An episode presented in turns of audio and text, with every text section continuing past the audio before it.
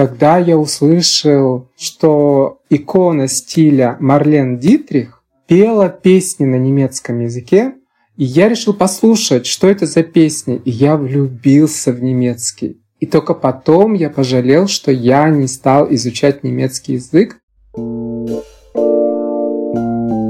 Привет! С вами Татьяна Шерстнева и подкаст «Поговорим про текстайл». Здесь мы общаемся с основателями брендов и фабрик из разных стран, опытными дизайнерами, обсуждаем индустрию одежды, ее главные тренды и развитие. Если вам нравится наш подкаст, ставьте лайк. Так вы поможете другим слушателям нас найти. А еще подписывайтесь на наш телеграм-канал. Ссылка на телеграм-канал в описании подкаста.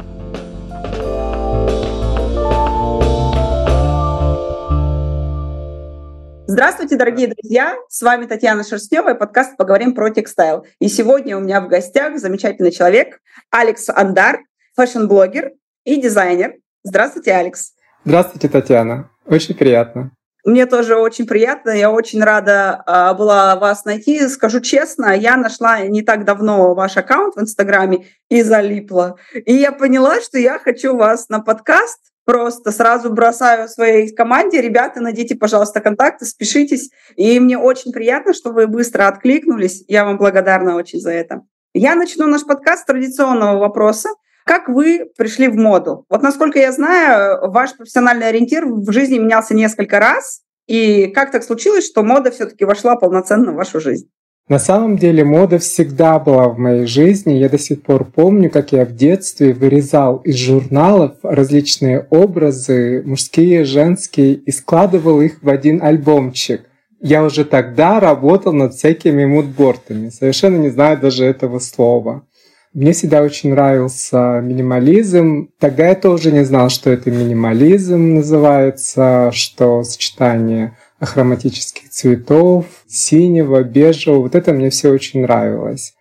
Но когда я учился в школе, это было еще в советские времена, я очень хотел быть переводчиком, путешествовать по миру, Поэтому я сделал уклон не на а, художественную школу, которую тоже закончил. Я закончил художественную, музыкальную, поэтому я сделал акцент на английском языке на изучение английского языка. Я поступил затем в институт на Ильяс, затем у меня была дипломатическая академия. Я некоторое время проработал переводчиком, но понял, что это слишком техническая работа. Это была совершенно не креативная работа. Ну, мне всегда хотелось работать в удовольствие. А когда ты не работаешь в удовольствие, это как-то очень ну, напрягает, в депрессию вгоняет. Поэтому я 4 года проработал переводчиком и пошел в журналистику. Я работал корреспондентом развлекательных программ. И, естественно, в первую очередь, когда приходила задача какая-то осветить э, что-то связанное с модой, я кричал «Я, я, я, я». Только я поеду. Поэтому тоже как-то пересекался с модой, с фотографией, вообще с искусством. Потом мне это тоже немного надоело. И я поменял кардинально свою профессию на пиарщика. Но на тот момент я влюбился в театр. И я подумал, как бы совместить свою любовь к театру с профессией. И пошел театральным пиарщиком. Но мода всегда была со мной рядом.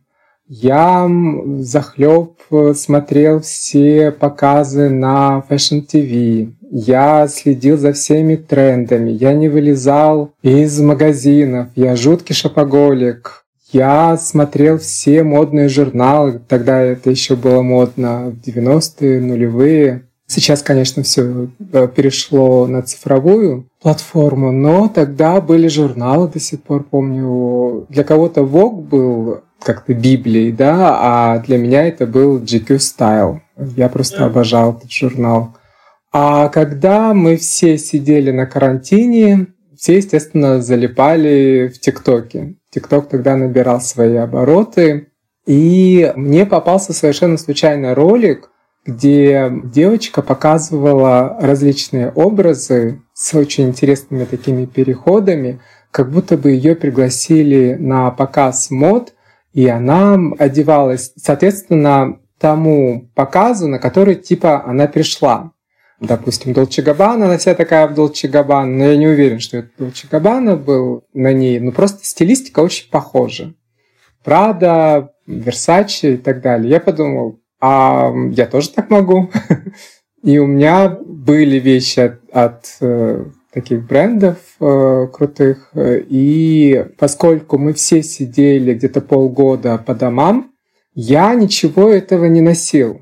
Ну, естественно, я дома ну, в чем? Худи, футболка, джинсы и так далее. То есть э, все эти наряды дизайнерские я не мог носить по одной простой причине, что нельзя было выходить из дома. И я с таким удовольствием все это носил, все это снимал на видео, снимал ролики, монтировал сам ролики, мне никто не помогал. Я знаю, что у многих блогеров есть э, целая команда ребят, которые монтируют, снимают э, и так далее, ведут эти блоги. Я все это делал сам, и в итоге один из роликов, по-моему, пятый или шестой, завирусился на несколько миллионов. Тогда я понял, что вот же оно, вот мое призвание показывать образы, как можно стилизовать различные вещи и показывать это людям моя любовь э, к моде, к стилю наконец-то обрела какие-то формы. Я теперь поняла, почему я мало вас знала, потому что я живу в Индии сейчас большую часть времени, а ТикТок э, заблокирован в Индии. И, собственно, пандемия мне тоже помогла. Мы с вами здесь в чем то коллеги, потому что вот этот подкаст, он родился на самом деле на пандемии, когда мы все сидели по домам, а общаться все равно хотелось. Я стала делать сначала прямые эфиры в Инсте. А потом это так переросло, и меня это так увлекает, мне нравится, у меня такие интересные гости. Поэтому спасибо пандемии. Видите, и вы призвание свое нашли. И мне пандемия помогла. Здорово, очень вдохновляющая история действительно о том, как э, не сидеть э, просто и не переживать о том, что я этого сделать не могу или этого, а найти способ, как вот свои хотелки реализовать даже в изоляции. Круто, вдохновляет. Скажите, пожалуйста, вот сейчас ваша основная работа — это все таки ваш бренд, или вы уже и еще участвуете, уже еще э, в каких-то других проектах? Моя основная работа — это театральный пиарщик. Я работаю в театре уже более 10 лет, но я продолжаю а, вести свой блог а, уже не в ТикТоке, а в Инстаграме, о стиле, о моде. Я рассказываю своим подписчикам о последних тенденциях, трендах, а, о каких-то показах, которые меня лично интересуют с точки зрения минимализма. То есть я не обо всем рассказываю, это невозможно рассказывать обо всем. У меня вот свое направление, минимализм, и я уверен, что все мои подписчики и в Инстаграме, и в ТикТоке – они следят за мной только потому, что я выбрал минимализм в качестве э, своего стиля одежды. Я продолжаю работать в качестве фэшн-блогера, но когда я завел ТикТок, очень многие мои подписчики говорили, Александр, попробуйте себя в качестве стилиста, попробуйте себя в качестве дизайнера, у вас бы это классно получилось. То есть получается, что меня сподвигли на это мои подписчики. И поскольку я, честно говоря, повелся, пошел на поводу, или как это правильно сказать, я не хотел быть стилистом принципиально. Это очень сложная, на мой взгляд, работа. У меня очень много знакомых, друзей, которые работают стилистами. Я вижу, как они пахают они не работают, они пахают. Это настолько сложная физически, эмоционально, психологическая работа. Я не готов, извините. Я должен получать удовольствие. А в качестве дизайнера я рассматривал такую возможность. И единственное, что меня останавливало, это отсутствие каких-то дополнительных финансовых средств, чтобы самому это начать. Но у меня подруга есть Катя, которая в апреле прошлого года говорит, Саш, может, все-таки начнем? Я тебе помогу финансово. Я говорю, ну, это не только финансовая работа, да, это надо столько вкладывать э, в это все и сил, и времени, и ресурсов, и энергии. И нашелся еще один друг, э, Сергей, который взял на себя всю организационную работу по поиску подрядчиков, технологов, которые делают лекала, производство, цеха и так далее. То есть вся вот эта вот организационная логистическая работа на нем. И получается, что, в принципе, моя работа заключается только в разработке идей для коллекции, дизайн. И меня это совершенно устраивает. И я взялся за это дело. Пока получается, что основная работа — это работа в театре и работа в качестве дизайнера. Мы сейчас работаем над новой коллекцией, над осенней. К сожалению, мы полностью все наши задумки не сможем реализовать. Я, наверное, потом чуть в ходе разговора расскажу о подробностях. Но если вкратце сказать, то мы работаем над некоторыми вещами, сейчас на стадии разработки, и очень надеемся, что когда-то эта коллекция все-таки выйдет новая. Выйдет, конечно, я не сомневаюсь. А вы знаете, вот я с вами общаюсь, и у меня действительно создается ощущение, что очень многие люди хотят вам помочь, потому что вы располагаете очень это очевидно. И второй момент, э, что вы очень, вот знаете, в хорошем слове, как бронепоезд, несете свои ценности. И э, получается, что очень явная идентика бренда, она видна.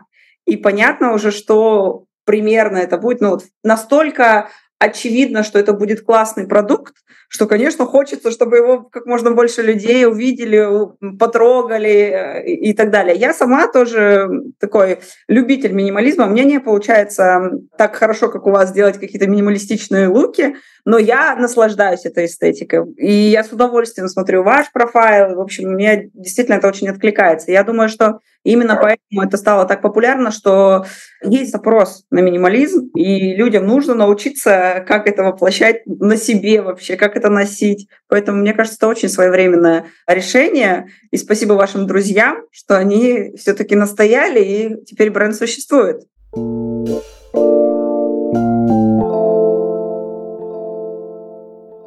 Поговорим про критику. Она, понятно, у всех, кто что-то делает, э, их сопутствует любому действию, да.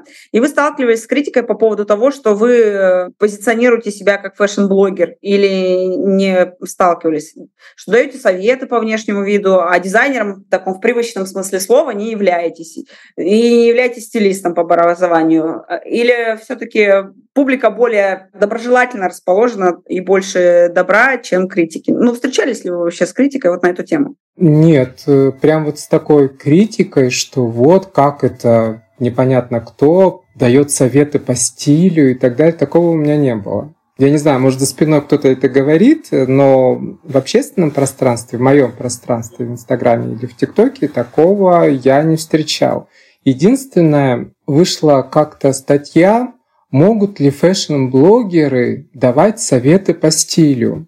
И там была подборка нескольких блогеров, э, в том числе меня, что, мол, вот человек без образования, не дизайнер, не стилист, дает какие-то советы. Но этот э, журналист, я уже не помню, журналистка, она в итоге сделала такую как бы идею, что, ну, если это смотрят миллионы, то, может быть, кому-то это и надо.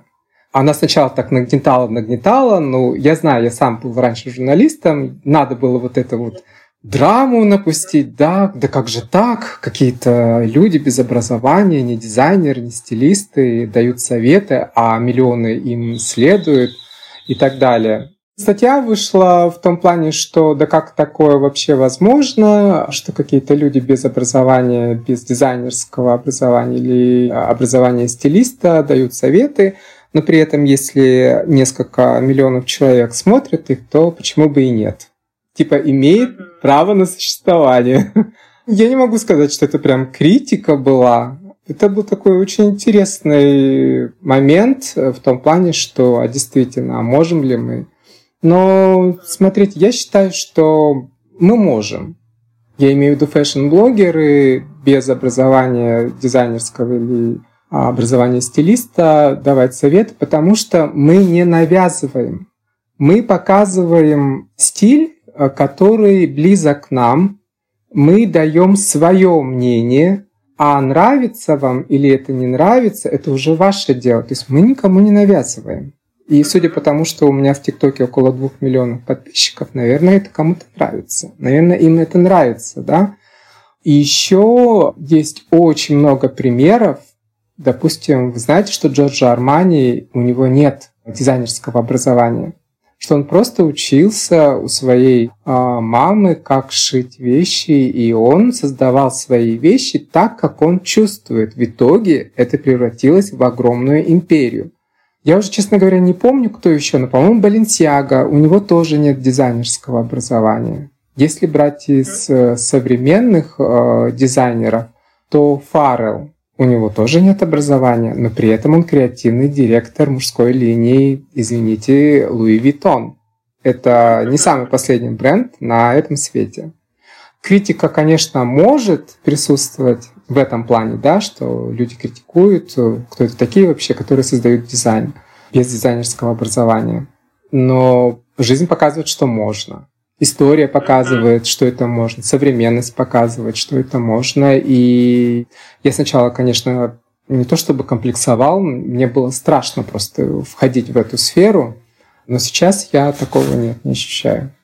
Когда больше узнаешь о дизайне, о дизайнерах, об истории дизайна, тем увереннее себя чувствуешь. А знаете, про Армани мне всегда вспоминается момент. В книге я читала какой-то о нем, что у него не было денег создать первую коллекцию, и нужно был горох на шелке, и он рисовал фломастером горохи на юбке для показа. Да вы что? Вот, поэтому я очень сильно верю в то, что если есть э, какое-то желание, то возможности точно всегда найдутся, чтобы это реализовать.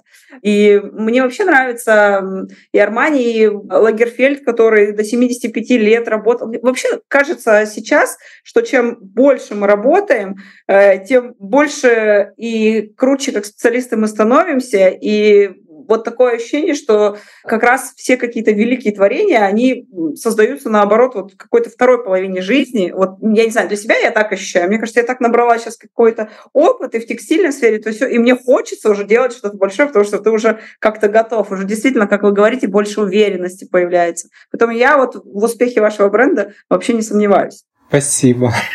Знаете, что еще хотела с вами поговорить? Потому что мы с вами в каком-то смысле коллеги еще в одном аспекте. Я востоковед по образованию, это переводчик с китайского, и я говорю на, тоже на китайском, английском, испанский учила, а, ну и русский, естественно.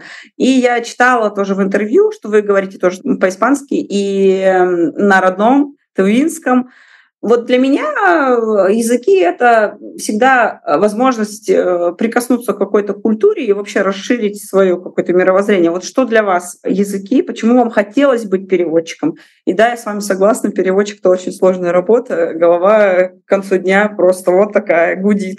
В общем, что для вас языки? Мне прям очень любопытно. У меня основной упор был на английском. Я сначала закончил ИНЯС, потом дипломатическую академию, потом я учился в Англии, стажировку проходил в Америке. Поэтому мой второй язык не тувинский на самом деле, а английский. Тувинский, наверное, на третьем месте, потому что я могу говорить, я понимаю, но я могу говорить только на разговорном уровне. То же самое касается испанского. С испанским у меня вообще беда. Вышла когда в институте сказали выбрать второй язык, выбор был немецкий, французский или испанский. Я очень хотел итальянский, потому что я знал, что мир моды вокруг Италии, Милан, Флоренция, Рим тот же, основные дизайнеры, вообще мода сама, мне кажется, пошла из Италии, ну, может быть, из Франции. Но французский я сразу же отмел, потому что я его не воспринимаю вообще. Все говорят, что это язык любви, романтики. Для меня нет. Я слышу совершенно другое. Немецкий тоже я сразу же отмел. У меня какое-то негативное отношение было на тот момент к немецкому. Но только потом, когда я услышал, что икона стиля Марлен Дитрих пела песни на немецком языке, и я решил послушать, что это за песни, и я влюбился в немецкий. И только потом я пожалел, что я не стал изучать немецкий язык. Это настолько красивый, мелодичный язык. Ну, не знаю, может быть, только в исполнении Марлен Дитрих, но я тогда очень сильно пожалел. Но на тот момент я не хотел. И поскольку я хотел изучать итальянский, но итальянского у нас не было, я подумал, ну, может быть, тогда я возьму испанский, который близок к итальянскому, и буду самостоятельно изучать итальянский. Так и произошло. Но когда я приехал впервые в Испанию, это была Барселона, я понял, что я ничего не понимаю. Да.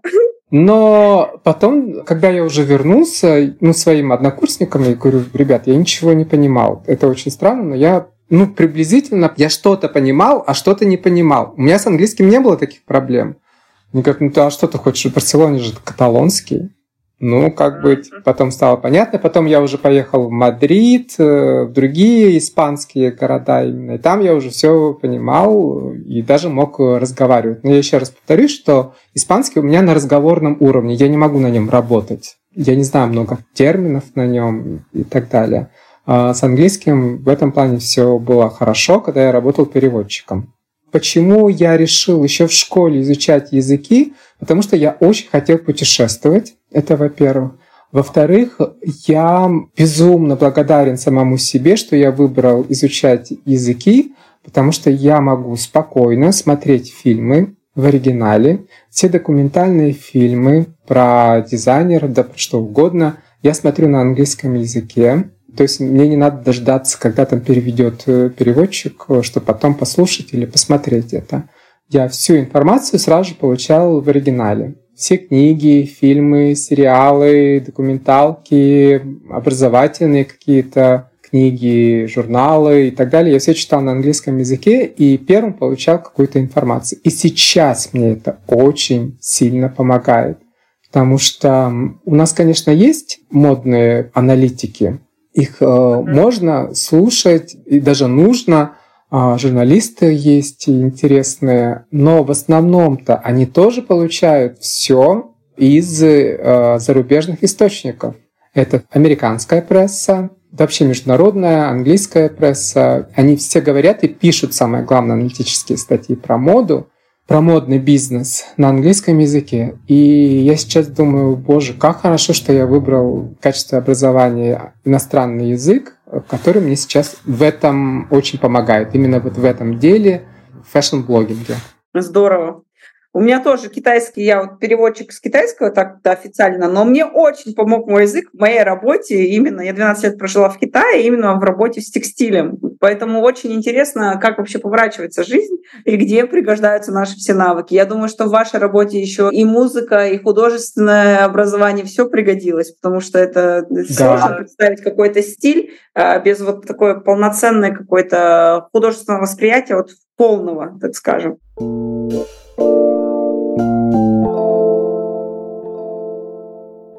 Давайте поговорим еще об одной вашей роли. Мы проговорили про фэшн-блогера, про стилиста, но я знаю, что вы успели побывать даже в роли модели на Московской неделе моды. Ну, вот про дизайнера мы тоже немного проговорили, что вы стали основателем бренда. А какие еще роли хотелось бы попробовать? Знаете, можно было бы попробовать модную журналистику. Кстати, мне в ТикТоке и в Инстаграме тоже постоянно пишут, что вам нужно вести модный переговор. И, может быть, в качестве какого-то ведущего модной программы. Да, это было бы интересно. Я, кстати, никогда не задумывался об этом. Спасибо за вопрос. Ну вот, видите, открыли еще вам одну стезю, где вы можете полноценно проявить себя. А расскажите немножко о роли модели вот на Московской неделе моды. Как вам было? Понравился ли вообще этот опыт? Ваша ли эта история, не ваша? Нет, абсолютно не моя. Это мой знакомый, э, знакомая, российский дизайнер, приехала в рамках Московской недели моды представлять свою новую коллекцию. А поскольку мы с ней уже общались, она мне говорит, «Э, Саша, а ты не хотел бы в качестве модели в моем показе? Она тоже работает э, в минимализме, причем у нее японский минимализм. Это совершенно другое, чем скандинавский или какой-то еще минимализм. И мне очень нравится то, что она создает. На тот момент э, я только-только начинал в, в качестве дизайнера, поэтому я подумал, почему бы и нет. Тем более для меня это было совершенно новое что-то. Но после этого опыта я понял, что нет, я не готов к этому на постоянной основе. Показ должен был состояться в 6 вечера. Мы были на площадке в 10 утра. 4 часа Нас гоняли по подиуму. То есть там есть режиссер показа, который выстраивала всю эту картинку, говорила нам, кто куда должен идти, под какую музыку и какие, самое главное, движения делать. Вот 4 часа тренировки, потом у нас 2 э, часа было примерки, то есть на нас заново всю одежду надевали, смотрели, все ли хорошо сидит и так далее. Потом у нас 2 часа перерыв был, слава богу. Потом два часа нас заново одевали, уже одежда с гримом и так далее. И только потом мы вышли на показ. Я к тому моменту уже так устал, что мне было уже абсолютно пофигу. Извините, можно так говорить? Что и кто обо мне подумает? Я просто вышел как робот. Сделал все, что от меня требовалось. Я очень хороший ученик если мне спокойно объяснить, что делать и как делать, я это все спокойно исполняю. И после этого показа я понял, насколько сложен труд у моделей. Морально, психологически, эмоционально, потому что а, нам очень повезло с режиссером показа. У нас была очень интеллигентная, спокойная девушка, которая все очень грамотно нам все объясняла. Но мы слышали, вот во время перерыва, как тренируют, как общаются режиссеры показов с другими моделями на других брендах. Так кричат. Я бы сказал, унизительные какие-то условия создают, что я не знаю, как эти модели вообще выдерживают. Я бы просто да. стал, развернулся и ушел бы, если бы режиссер сказал какие-то грубые слова в мой адрес. Но Модели терпят это все. Я был настолько удивлен к такому отношению к моделям, что для меня это было шоком.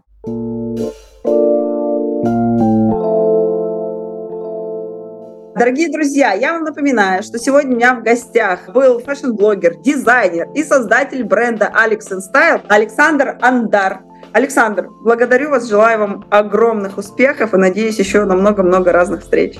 Спасибо. Спасибо вам большое, Татьяна. Мне было очень приятно с вами пообщаться, познакомиться. Я надеюсь, что мы продолжим в дальнейшем наше общение. Да.